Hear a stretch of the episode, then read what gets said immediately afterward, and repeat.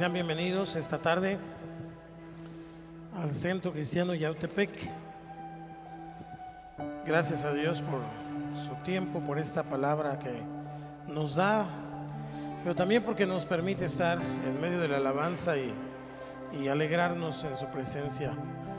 Señor, te damos gracias esta tarde por la palabra.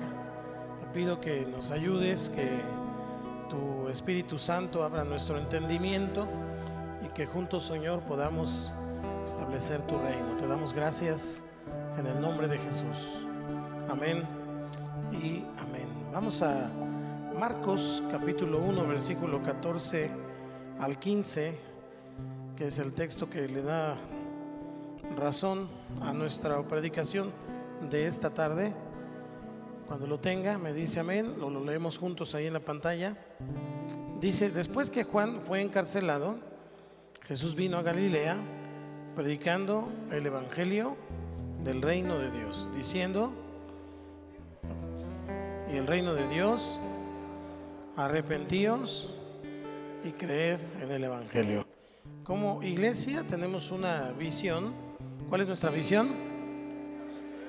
Establecer el reino de Dios. Y esto, cuando pensamos en una visión, sabemos que es una meta, es una meta por alcanzar.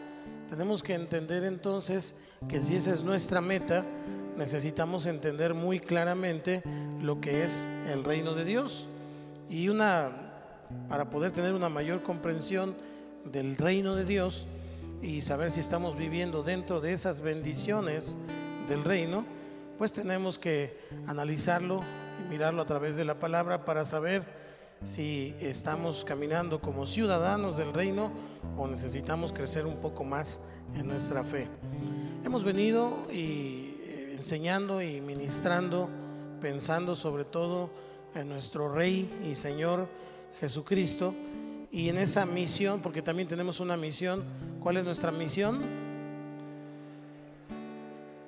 A ver, una es la visión y otra es la misión. ¿Cuál es nuestra misión? Predicar el Evangelio de Jesucristo. ¿Y cuál es el Evangelio de Jesucristo? El Evangelio del reino de Dios. La intención de predicar el Evangelio, de tener esa visión del reino de Dios, es la intención de todo eso, es que queremos mirar al Señor Jesucristo reinando en cada corazón. Y voy a volver a decir el verbo, reinando. Queremos que Jesús reine en cada corazón y de esa manera poder ver eh, la luz del Evangelio resplandeciendo en cada vida. En realidad esa es nuestra motivación. Cada programa, cada asunto que hacemos en la congregación tiene que ver con eso. Eh, lo que queremos es enfocar a el Rey de Reyes y Señor de Señores en la vida de cada uno. Es decir, no solamente que usted y yo podamos ver al Salvador, porque el Salvador murió en la cruz por nosotros y nos da salvación. No, realmente queremos ver al Rey de Reyes, al que gobierna, al que es la autoridad de nuestras vidas. Por eso quiero hablar esta tarde del gobierno, el reino de Dios que tiene que ver con, que es igual a su gobierno en nuestras vidas. Las palabras bíblicas del hebreo Malkut y del griego Basileia, una es hebrea, Malkut es hebrea, y Basileia es griega, se refiere al señorío. Señorío se refiere a la autoridad y a la soberanía de Dios para gobernar sobre toda la creación. Entonces, cuando nosotros pensamos en Dios, lo primero que tenemos que pensar de Dios es que Él es soberano, que Él reina, que Él gobierna. Esto es muy importante entenderlo, porque muchas personas se relacionan con Dios de una manera diferente. Es decir, ven a Dios como alguien grande, pero que está a su, a su servicio y a su disposición. Y entonces a Dios le dan órdenes en lugar de suplicarle. Se enojan con Dios porque Dios no contesta ciertas cosas en lugar de tener paciencia y saber que Dios es soberano. Necesitamos comprender entonces eso para tener una buena relación con el Señor. El Señor no es nuestro sirviente, el Señor no es nuestro mandadero, el Señor no es nuestro mesero, el Señor no es nuestro médico, el Señor no es, Él puede hacer muchas cosas, pero Él es Dios y Él es Rey. Y desde esa visión es entonces que usted y yo tenemos que relacionarnos con Él como el Rey. Porque cuando nosotros pensamos en el Rey, entonces yo ya no soy alguien que puede darle ni sugerencias ni advertencias a Dios como si tú, no haces eso, yo no hago lo otro. ¿Me explico? Ese tipo de relación con Dios realmente tiene otro tipo de visión y otro tipo de evangelio, definitivamente. Por eso estas palabras son importantes, porque usted y yo nos damos cuenta que desde el principio hasta el final el Señor reina, Jehová reina. Encontramos en la escritura que el primer acto soberano de Dios, es decir, la primera decisión que Él toma, eh, eh, hablando de la eternidad y hasta la eternidad, fue la creación. Él hizo el cielo, la tierra, al hombre, todo lo que usted y yo vemos en la tierra, Él lo hizo y no consultó a nadie. En algún momento, hasta en una discusión con Job, le pregunta, porque Job se puso un poco indispuesto por todo lo que le pasó y de repente ya estaba teniendo una mala actitud con Dios y Dios le dijo, bueno, ¿dónde estabas tú cuando yo hice las estrellas? ¿Dónde estabas tú cuando le puse límite al mar? ¿Dónde estabas tú cuando le puse nombre a cada uno de los astros? ¿Se da cuenta? Entonces Dios desde el principio es rey.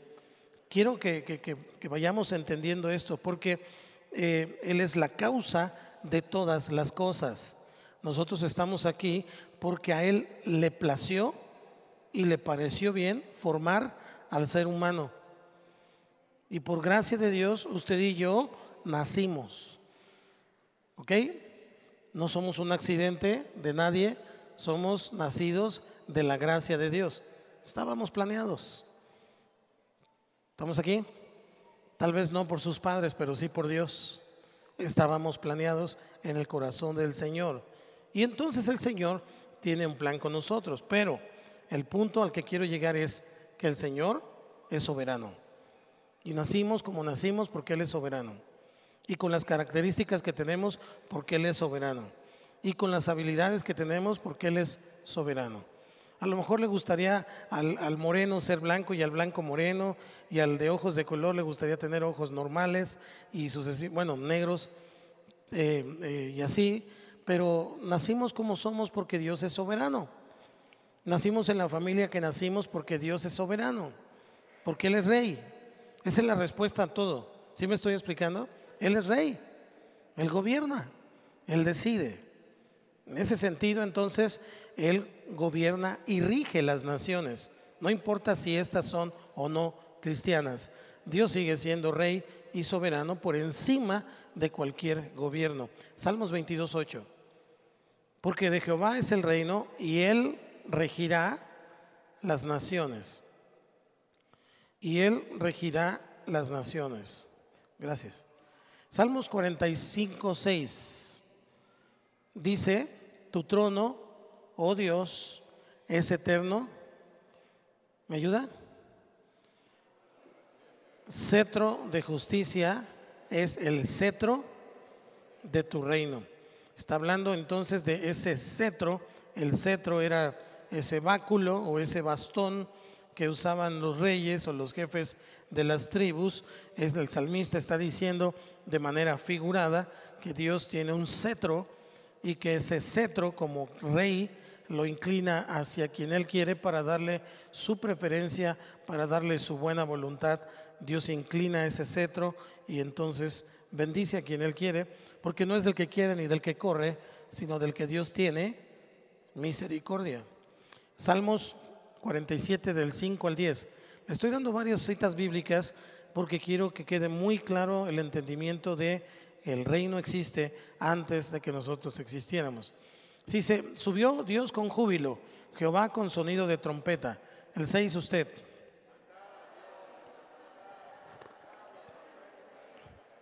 Porque Dios es el rey de toda la tierra. Cantad con inteligencia.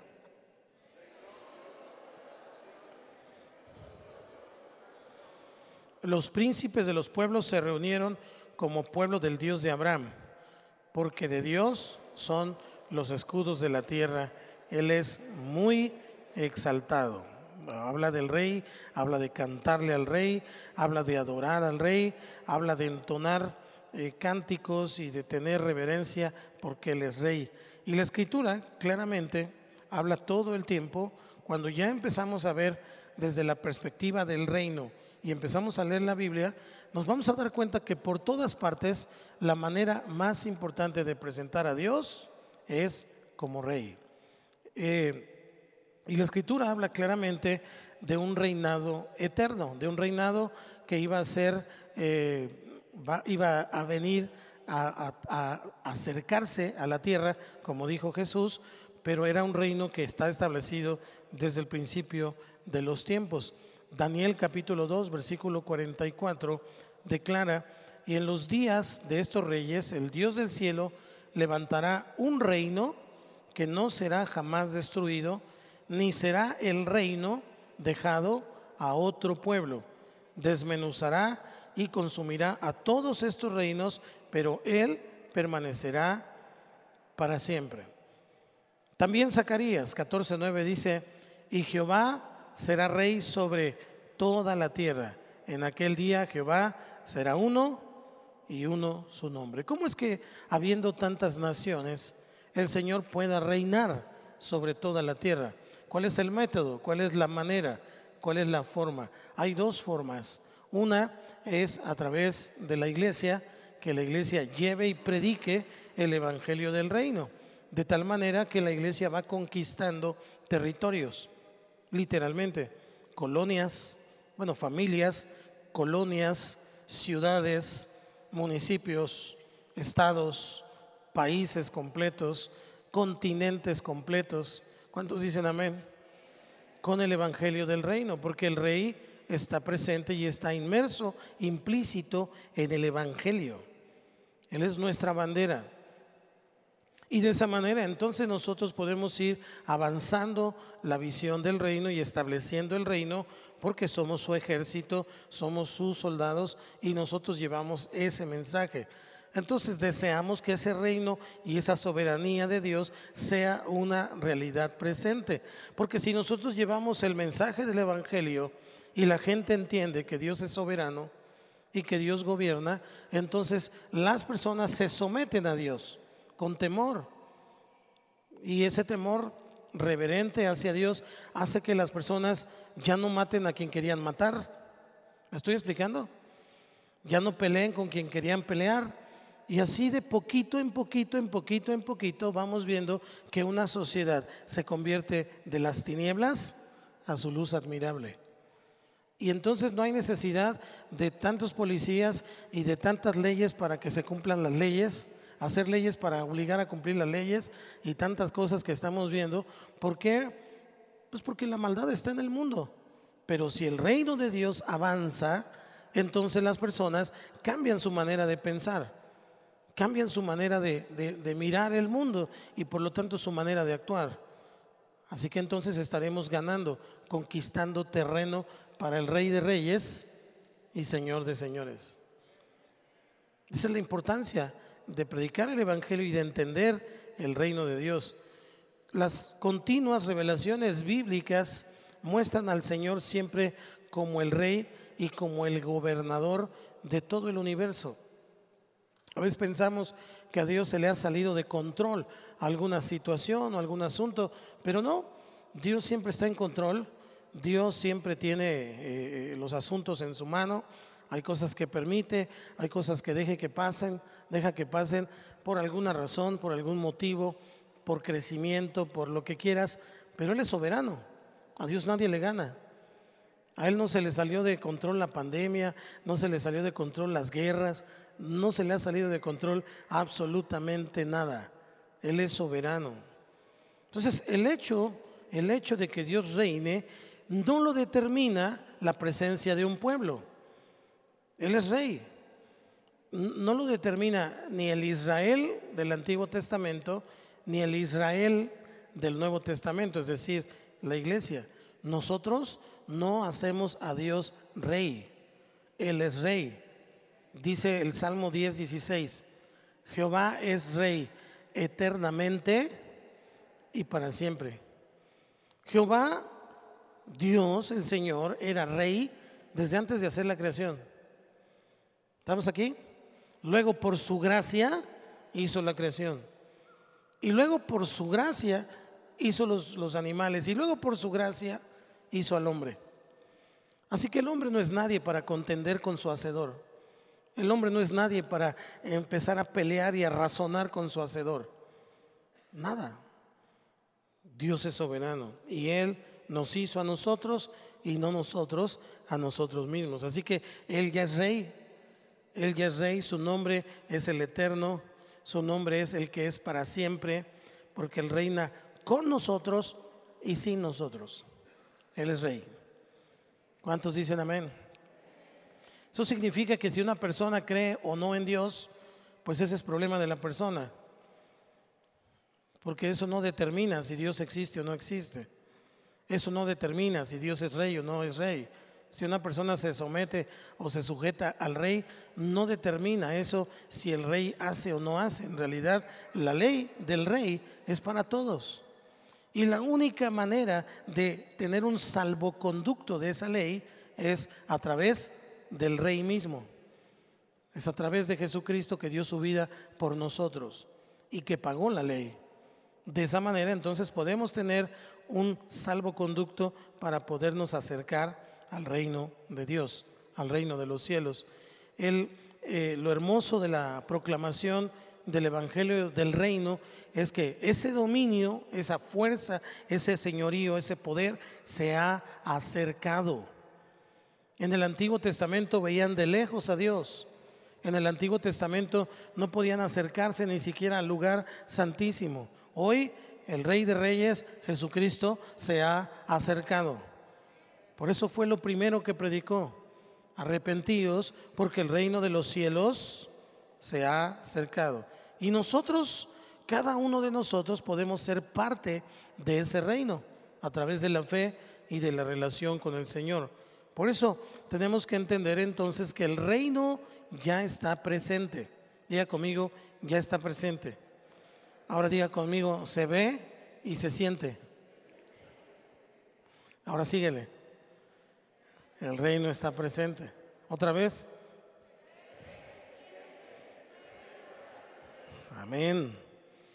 Una característica de los que viven en el reino es que no son amargados, ¿eh? Así que sonría, Cristo le ama.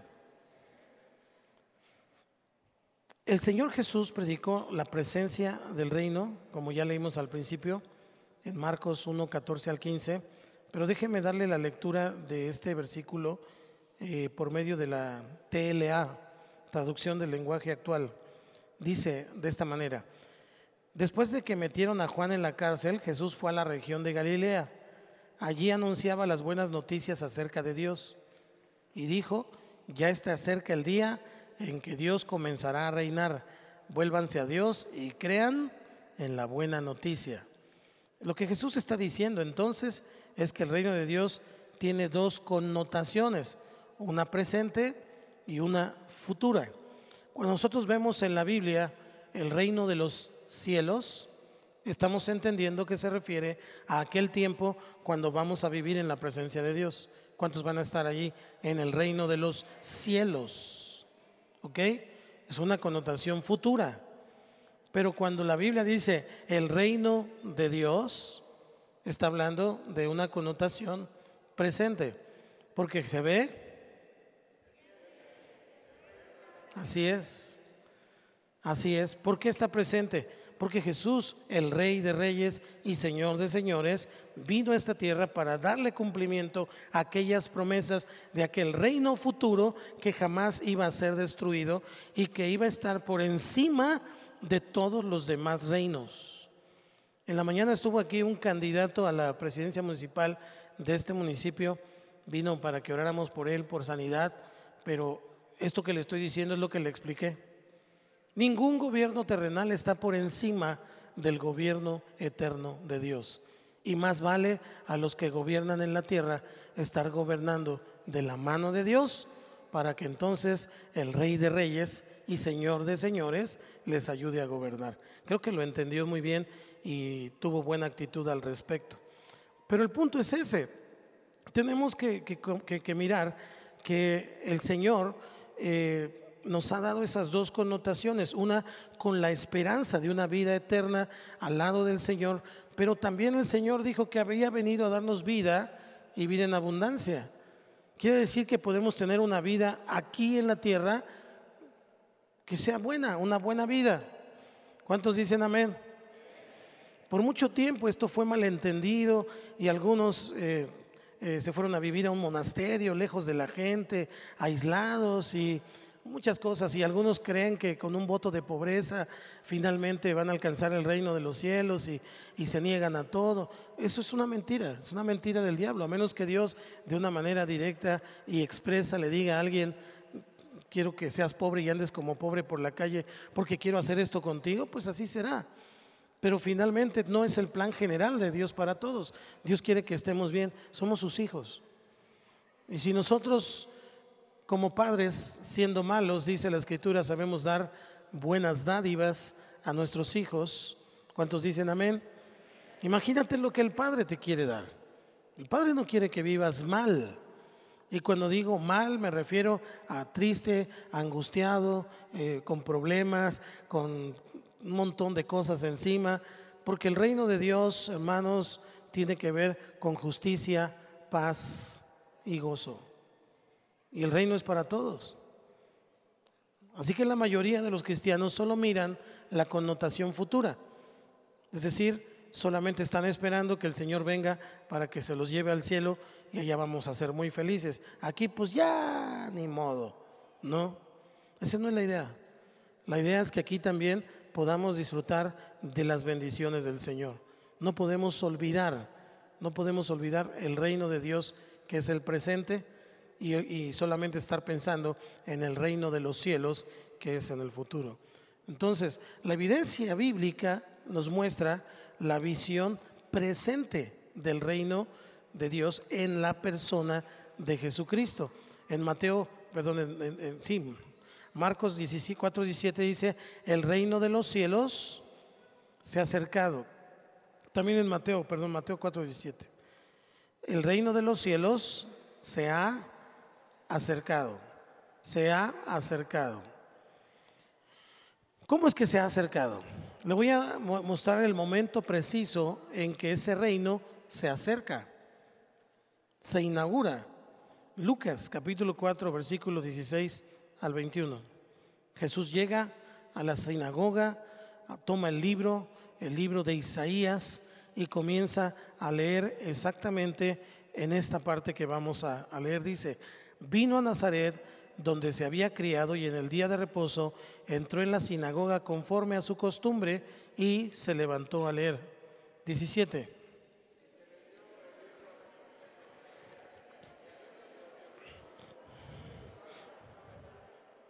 El Espíritu del Señor está sobre mí, por cuanto me ha ungido para dar buenas nuevas a los pobres.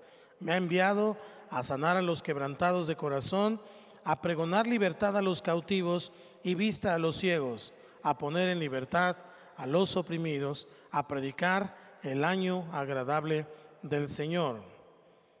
Usted el 20. Y se sentó y comenzó a decirles, hoy se ha cumplido esta escritura delante de vosotros. Este es un pasaje muy singular porque lo que estamos viendo es que un judío entra a una sinagoga de judíos y ese judío dice, yo soy el Mesías. Y así se quedaron en silencio como ahorita. Todos se quedaron bien porque le dice, hoy se ha cumplido esta palabra delante de ustedes. Es decir, les está diciendo, en este momento se está cumpliendo a través de mí. Wow. Por eso lo que los crucificaron, porque todo lo que él dijo tenía que ver con respecto del reino. En este momento él confrontó su pensamiento cuadrado y religioso, porque ellos esperaban un Mesías diferente que viniera a sacarlos de su realidad política. Pero el reino de Dios no es comida ni bebida, sino justicia, paz y gozo. Y entonces este pasaje marca la inauguración del reino de Dios. Porque el Señor les está diciendo prácticamente, a partir de hoy, a partir de hoy, porque les dice, hoy se ha cumplido, les está diciendo, a partir de hoy, los que estén enfermos van a ser sanados. A partir de hoy, los que estén cautivos les va a ser dada la libertad.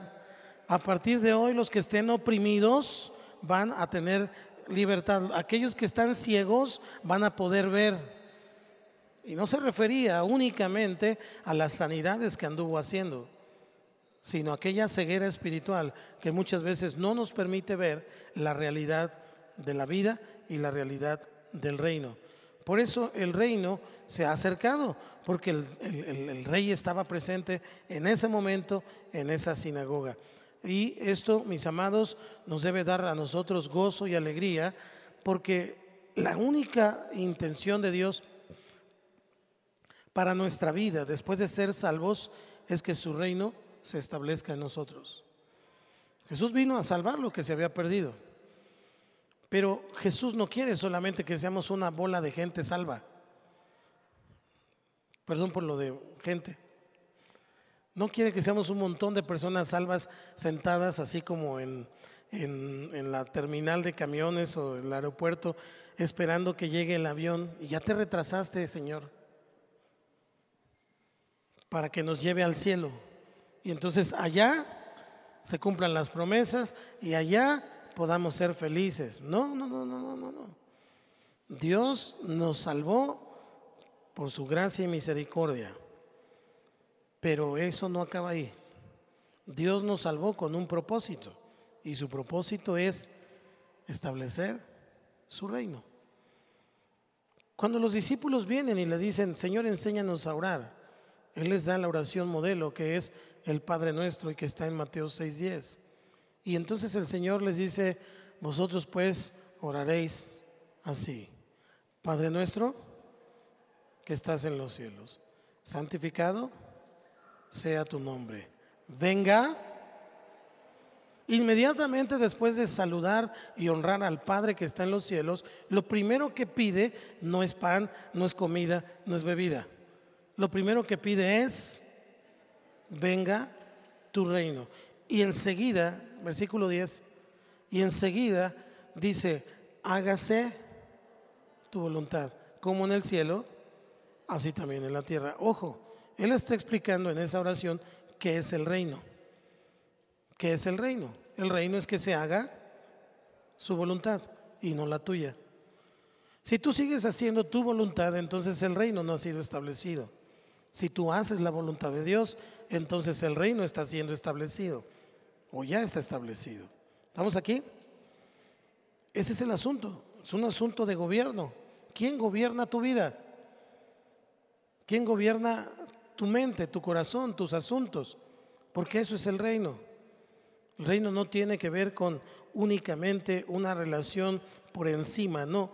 Más bien tiene que ver con que el reino de Dios se ha establecido. Y establecido significa anclado, que no se puede mover, que ya es una forma de vivir, es una forma de pensar, es una forma de actuar. No significa que no te equivoques, que no peques. Claro, seguimos siendo pecadores, seguimos equivocándonos, estamos en un proceso, pero sí significa que cuando te equivocas o pecas o haces algo que a Dios no le agrada, está el Espíritu Santo, está tu conciencia, está la palabra, porque el reino de Dios se está estableciendo en tu vida y tú dices, no está bien lo que estoy haciendo.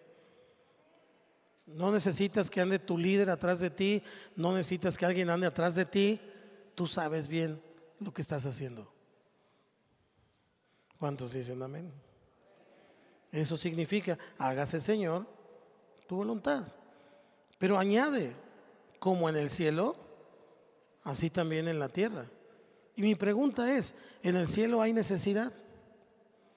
¿En el cielo llegan a cobrar los de Coppel?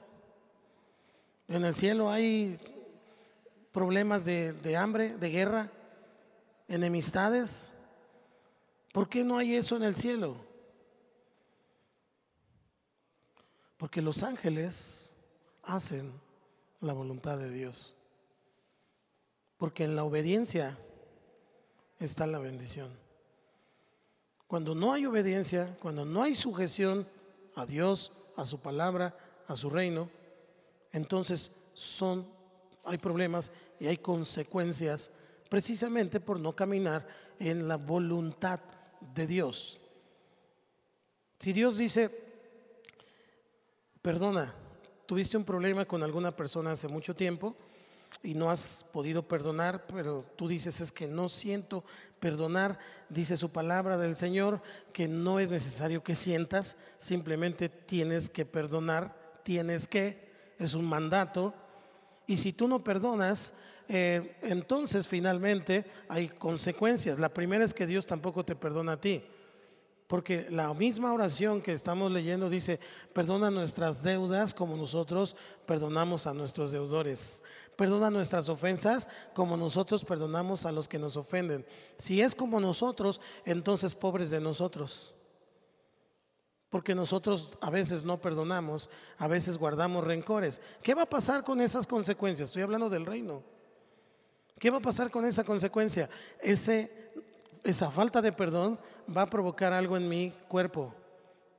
Ya no estoy hablando solamente de la mente y del alma, ahora estoy hablando del cuerpo. Muchos de los cánceres que hay en el cuerpo de las personas tienen que ver con amarguras y con falta de perdón. Esa es una consecuencia de no caminar bajo la cobertura y sometido a lo que dice la palabra. Porque si yo hubiera obedecido al Señor en el tiempo que me dijo, perdona, no hubiera seguido desarrollando dentro de mi cuerpo todas esas eh, cuestiones eh, bioquímicas que se desarrollan desde mi mente y desde mi corazón con pensamientos y sentimientos y entonces mi cuerpo hubiera sido contaminado por una falta de perdón. Tan fácil que es decir, perdóname, Estelita, ¿Te debo algo? ¿Te he ofendido? Bueno, de todos modos, perdóname. ¿Ok? Y yo también te perdono, porque no me hablaste en mi cumpleaños.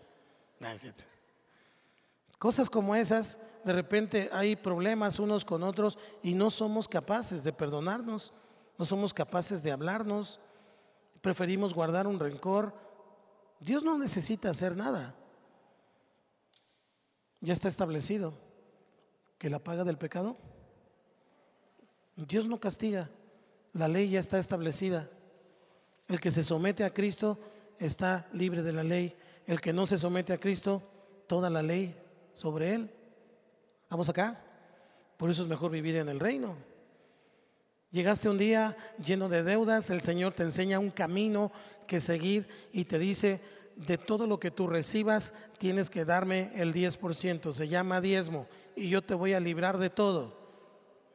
¿Cuántos creen eso?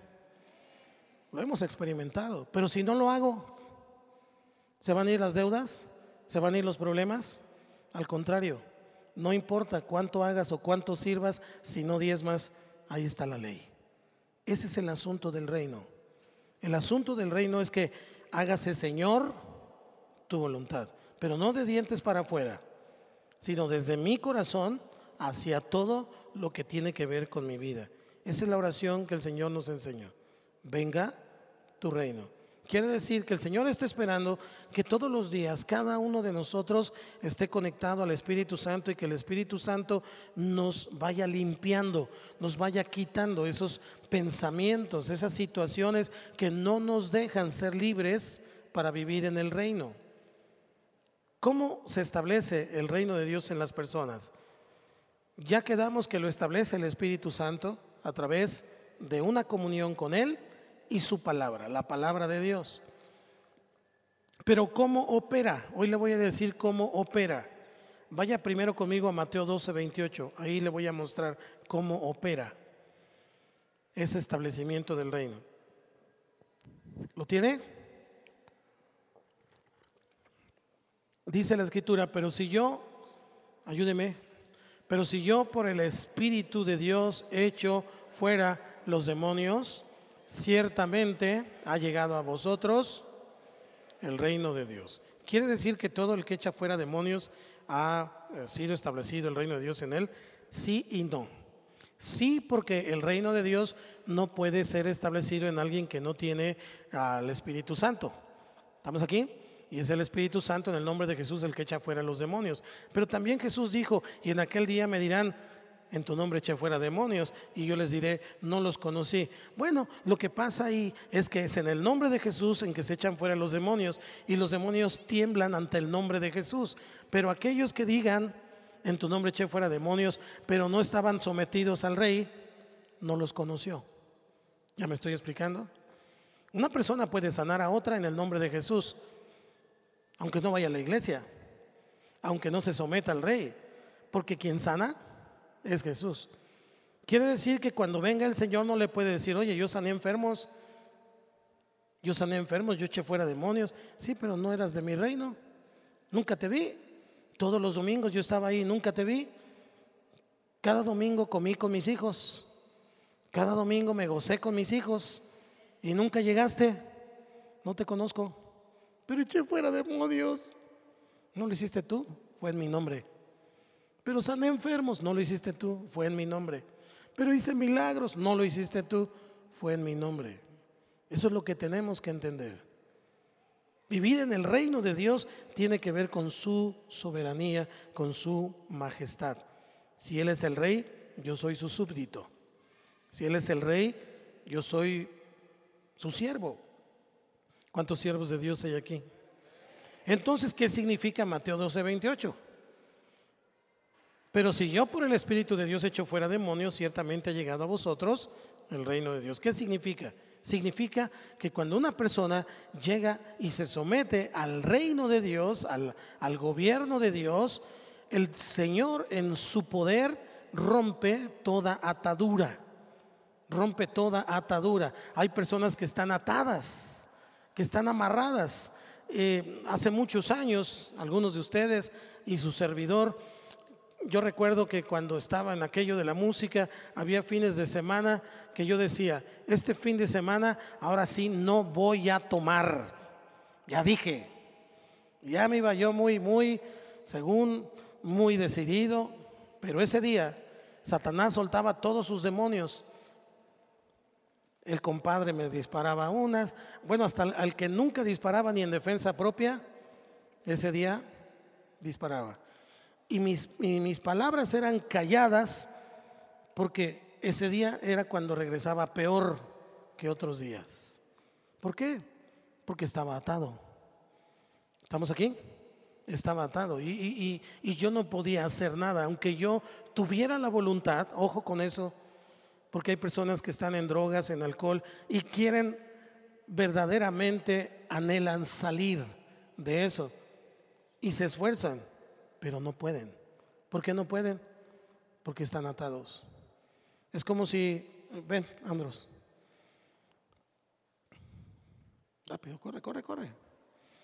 Es como si aquí Andros tuviera sus manos atadas, lo estoy amarrando y luego le digo, por favor, toca. Hoy a los camarógrafos les mando un saludo. Toca. Toca, ¿qué no sabes? ¿Sabes o no sabes? Entonces, ¿por qué no tocas? Tengo las manos amarradas. ¿Qué necesita Andros? Eso es lo que hace Jesús. Cuando una persona viene, se somete al Señor, lo que hace Jesús es, el Espíritu de Dios está sobre mí y me ha ungido para darle libertad a los cautivos. Toca. Y ya toca. Ahí quédate.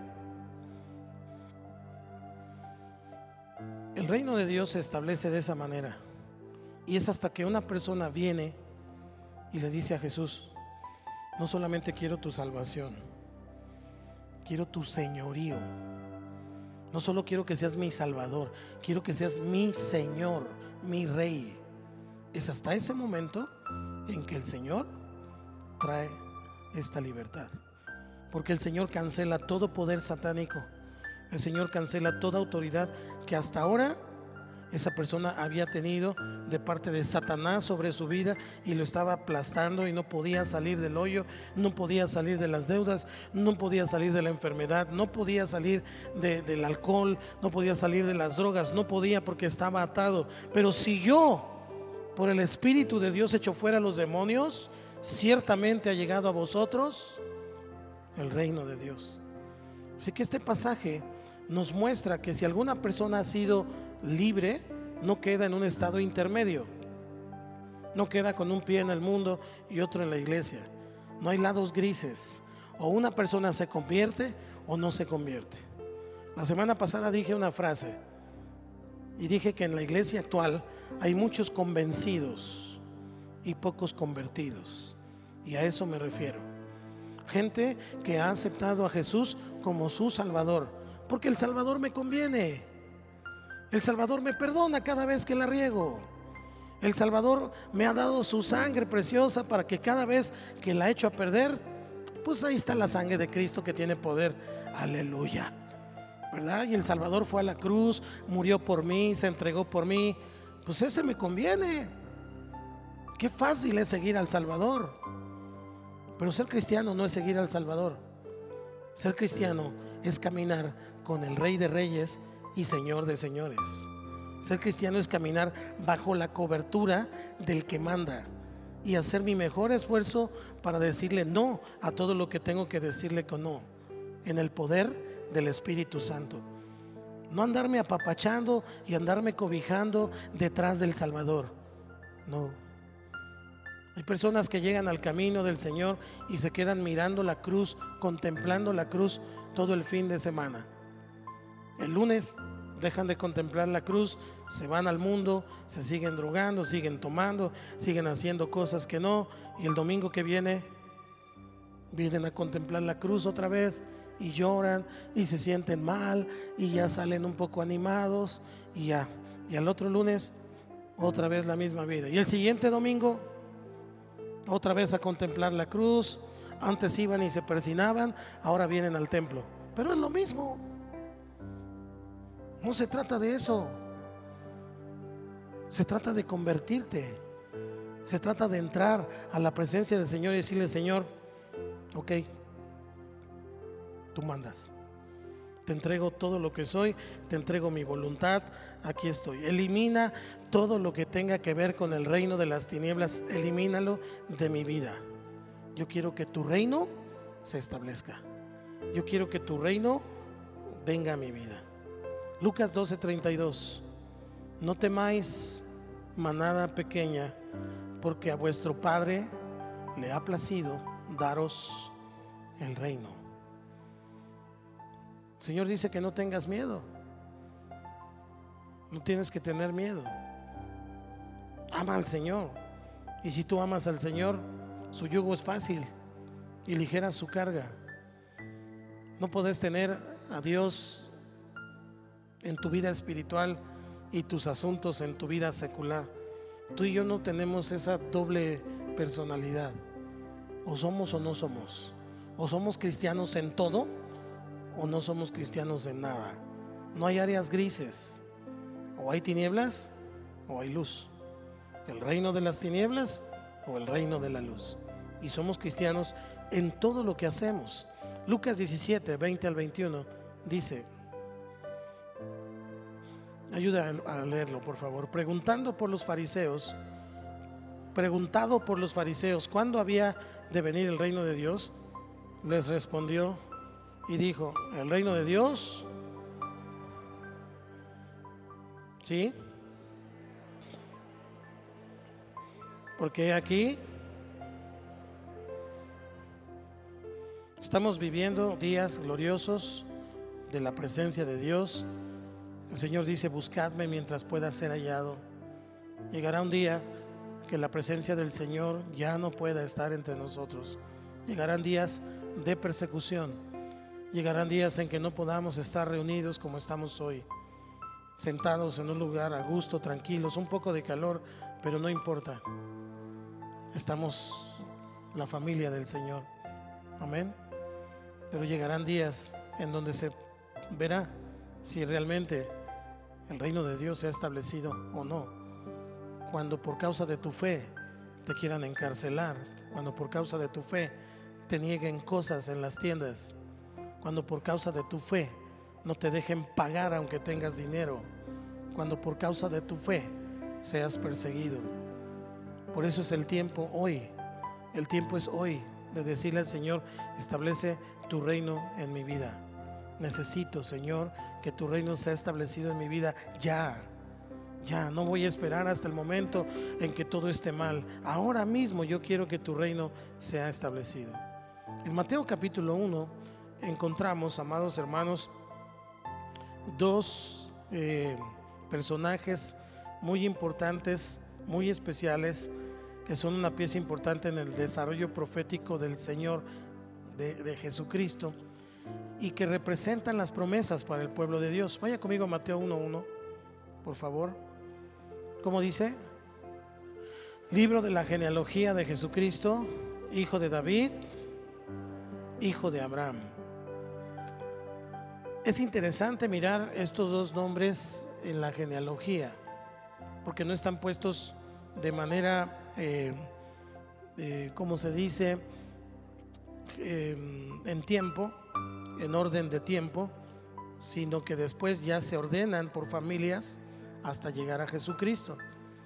Pero Mateo comienza diciendo, porque Mateo es el que habla el Evangelio, que habla del rey, y él comienza diciendo allí y mencionando a Abraham y a David. Y esto tiene un significado para nosotros muy importante. ¿Por qué? Porque Abraham representa la promesa de la tierra.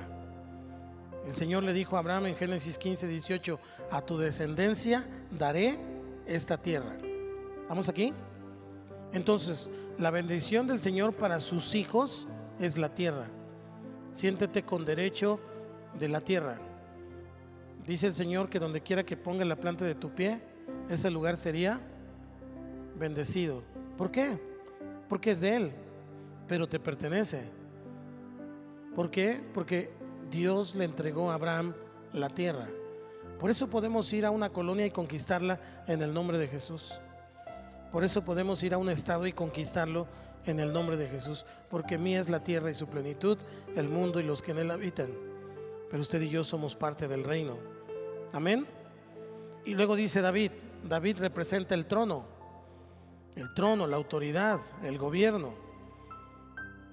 Quiere decir que cuando la escritura dice hijo de Abraham e hijo de David, significa que Jesús, en Jesús se cumplen todas las promesas de Dios y Él ha venido para establecer su reino en nosotros. Si nosotros caminamos con Jesús y Él camina con nosotros, entonces Él extiende mm, su territorio entre nosotros, a través de nosotros, y nosotros vivimos bajo su poder, bajo su autoridad, y Él nos respalda, y Él nos ayuda, y Él nos cuida, y Él nos alimenta, y Él nos protege, y caerán mil y diez mil a, tu diestra, más a ti no llegará, en fin, Él está con nosotros. El reino de Dios, en pocas palabras, el reino de Dios es el reinado de Jesucristo. Eso es el reino de Dios. El reino de Dios es el reinado de Jesucristo. Se manifiesta en el Espíritu, en lo profundo del hombre, y eso produce justicia, produce gozo, produce paz por el Espíritu Santo, y esas bendiciones no pueden ser movidas, no pueden ser afectadas, no importa lo que estés viviendo, porque el reino de Dios ha sido establecido en tu vida. Así que venga lo que venga y pase lo que pase, tú sabes de la justicia y del gozo del Señor y de la paz que sobrepasa todo entendimiento. La mente del creyente, la mente del creyente del reino de Dios es diferente porque eh, en su mente es una mente que está sujeta a la voluntad de Dios. Es conducida por la palabra de Dios y es guiada por el Espíritu Santo. Entonces mi mente la someto al Señor. Mi mente es conducida por la palabra de Dios. Y esa palabra es el Espíritu Santo el que me va guiando, nos va guiando a través de eso. Así no nos podemos extraviar, no nos podemos perder. La mente de Cristo no acepta críticas o falsos testimonios. La mente de Cristo no entiende de, pensamientos de maldad. Ah, me voy a desquitar de este o me voy a desquitar de aquel.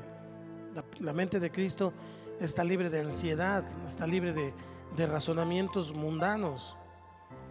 La mente de Cristo está pensando en Cristo porque el Señor está presente.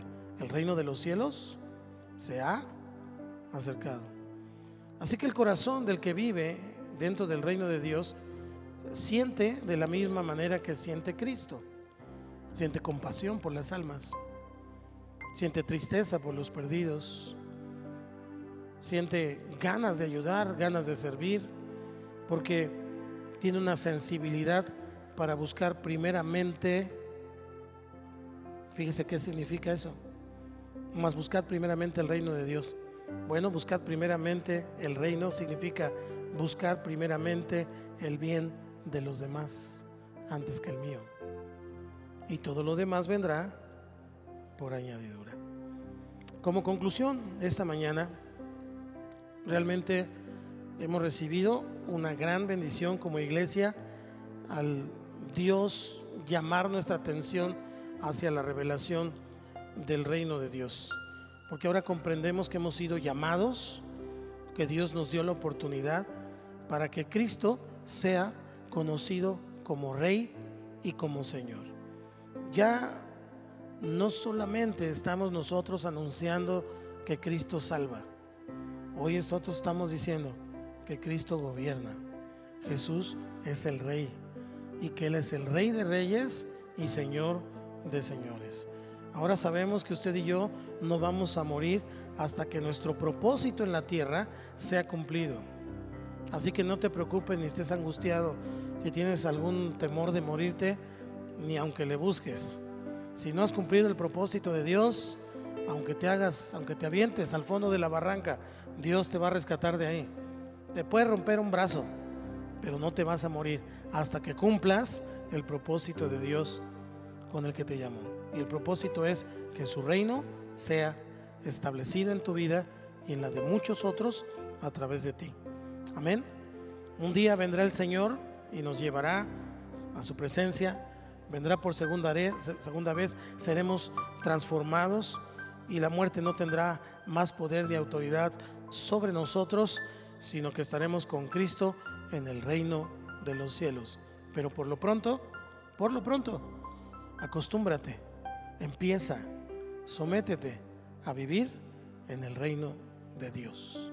Cierra tus ojos ahí en tu lugar y dile al Señor gracias por tu reino. Y en el sentido en que yo le estaba diciendo hace rato, eh, busque al Señor como el Señor. Ya no busque al Señor únicamente como su Salvador. Ese el Salvador que le hace favores, el Salvador que siempre tiene algo que darme. Ahora busque al Señor, busque al Rey, al Rey que me demanda esfuerzo, al Rey que me demanda ser diligente, al Rey que me demanda echarle ganas, al Rey que me dice, no has hecho esto, no has hecho aquello, no has querido, al Rey, al Rey que gobierna. Ya deje de chipilearse con el Salvador. Camine con el Rey. Sométase al Rey. Porque el reino de los cielos se ha acercado. Y tiene más de dos mil años que el Señor dijo eso. Ya no ponga pretextos en su vida. Ya no diga, es que así nací, así soy, o tengo un dolor y por eso hago esto y por eso hago aquello. Hoy sabes Hoy sabes que lo has hecho porque sabes que Dios te perdona. Y por eso te aprovechas de eso. Camina con el rey. Camina con el rey y sométete a su soberanía. Y tú verás como el reino de Dios comienza a establecerse y de una manera vertiginosa el Señor empieza a cambiar todos tus asuntos. Comienza a sanear tus finanzas, comienza a sanar tu vida, comienza a arreglar los asuntos que por años estaban eh, cerrados, estaban mal, el Señor lo va a hacer porque el Señor te ama, porque el reino de los cielos se ha acercado. Gracias Espíritu Santo. No quiero solamente estar convencido, quiero ser un convertido, uno que camina contigo, Señor, en el poder de tu amado Espíritu Santo. Gracias, Señor. Y ahora ponga su mano sobre el que está a su lado, por favor. Y una vez más vamos a orar pidiendo que el reino de Dios se establezca en su vida. Por favor, ore uno por otro y dígale al Señor. Por favor, Señor, establece tu reino en la vida de mi hermano. Establece tu reino en mi familia. Establece tu reino en mi casa, en mis hijas, en mi hijo. Establece tu reino, Señor. Establece tu reino, Señor. Queremos caminar en el poder del Espíritu Santo.